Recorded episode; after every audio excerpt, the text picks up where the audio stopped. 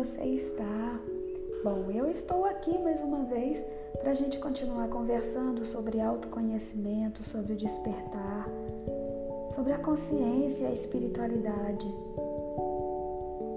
Hoje eu gostaria de falar um pouquinho sobre felicidade.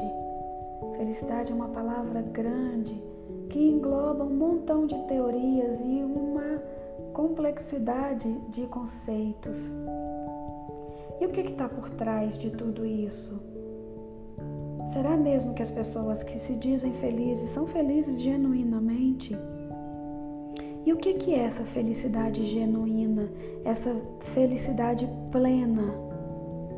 Muitas pessoas se dizem felizes porque alcançaram aquilo que no social, né, no ego delas é descrito e é colocado como um padrão né? Então, se eu alcancei tudo isso, é porque eu sou feliz. Mas muitas vezes, muitas pessoas, mesmo alcançando tudo isso, não são felizes porque não conseguem fluir na vida. Porque estão sempre cheias de raiva, de rancor, de medos, de apreensões, de sentimentos que elas mesmas não conseguem compreender. Dizem que o ideal é ser como a folha que desce um rio. Ela simplesmente vai fluindo. E se o que ela encontra na, na frente dela é uma pedra, ela desvia da pedra. Se tem uma curva, ela se entrega àquela curva e prossegue no seu fluxo. Se o que ela encontra é uma queda da água, ela simplesmente aceita e não para de continuar e não joga em si mesma sentimentos que poderiam atrapalhar mais ainda e tornar aquilo que ela está chamando de obstáculo um, um, algo muito mais profundo. Ela simplesmente não deixa de seguir, ela não deixa de dar continuidade ao seu fluxo. Mas como que a gente pode fazer isso? A gente pode fazer isso ressignificando a vida, porque muitos dos obstáculos que a gente considera como uma dificuldade podem não ser dificuldade e podem se estar, é, estar se apresentando dessa maneira para você porque você está olhando dessa maneira para ela. E, você, e, e, geralmente a gente olha para as coisas através do que? Dos nossos vícios, das nossas tristezas, dos nossos maus hábitos, das nossas angústias, das nossas ansiedades, da nossa não aceitação.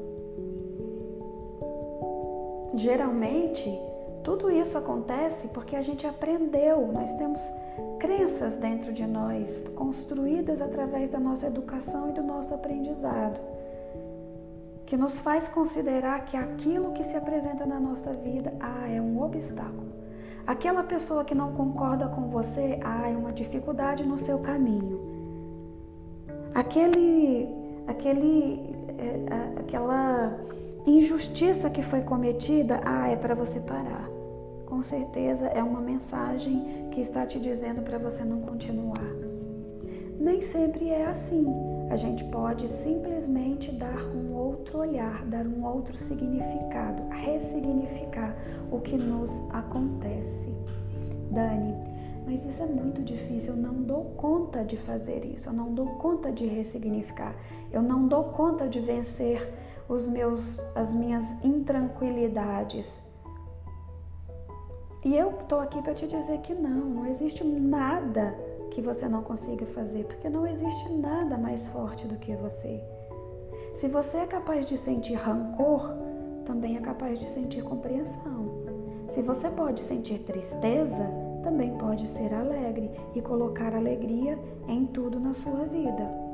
Se você tem hábitos ruins, eles também podem substitu ser substituídos por hábitos bons.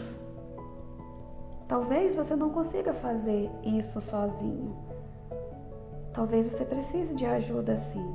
E também não é ruim pedir ajuda. Também não é negativo a gente reconhecer isso. Eu posso te dizer com toda certeza que o autoconhecimento é um elemento crucial nesse processo. Se conhecer é se saber, é se entender, é perceber as suas potências e aprender a lidar com as suas limitações. E muitas vezes é substituir também uma limitação por uma potência. Como que eu vou fazer isso? Exercitando. Quando você entra numa academia, seu músculo precisa aprender a fazer aquele movimento. Seu músculo precisa ser treinado.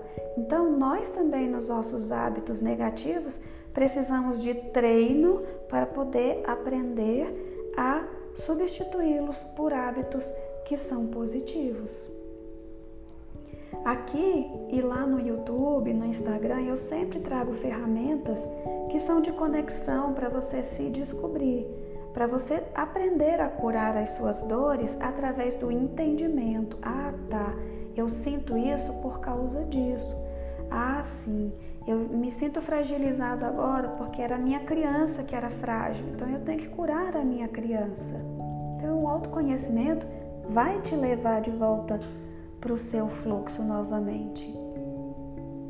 E a minha sugestão aqui é que você aprenda a dizer sim para a vida, que você aceite melhor as situações, que você entenda que o que está na sua vida agora tem um propósito, tem um ensinamento para te trazer. Apenas aceite da melhor maneira e utilize os seus recursos internos para enfrentar o que está acontecendo com você agora e principalmente não se revolte. A revolta é uma não aceitação do seu próprio caminho, do jeito que ele é, e não vai te, a, te ajudar a entender os teus recursos interiores, as tuas forças, as tuas potências, para poder você sair desse processo por você mesmo. Quando a gente se revolta, a gente para o fluxo, a gente não flui na vida. A gente não aceita as coisas do jeito que elas são para a gente poder melhorar. Só existe um jeito de eu resolver um problema: aceitá-lo primeiro, aceitar que eu estou enfrentando um problema. A partir desse momento, eu vou estudar esse problema para compreender esse problema e entender como que eu vou resolvê-los. E entender como encontrar uma solução que vai se encaixar direitinho naquilo que eu estou enfrentando. Então, a primeira coisa é essa aceitação, essa compreensão do que você está passando e entender que a vida é feita dessas oscilações e desses altos e baixos. Ninguém é capaz de fluir puramente sem ter dificuldades.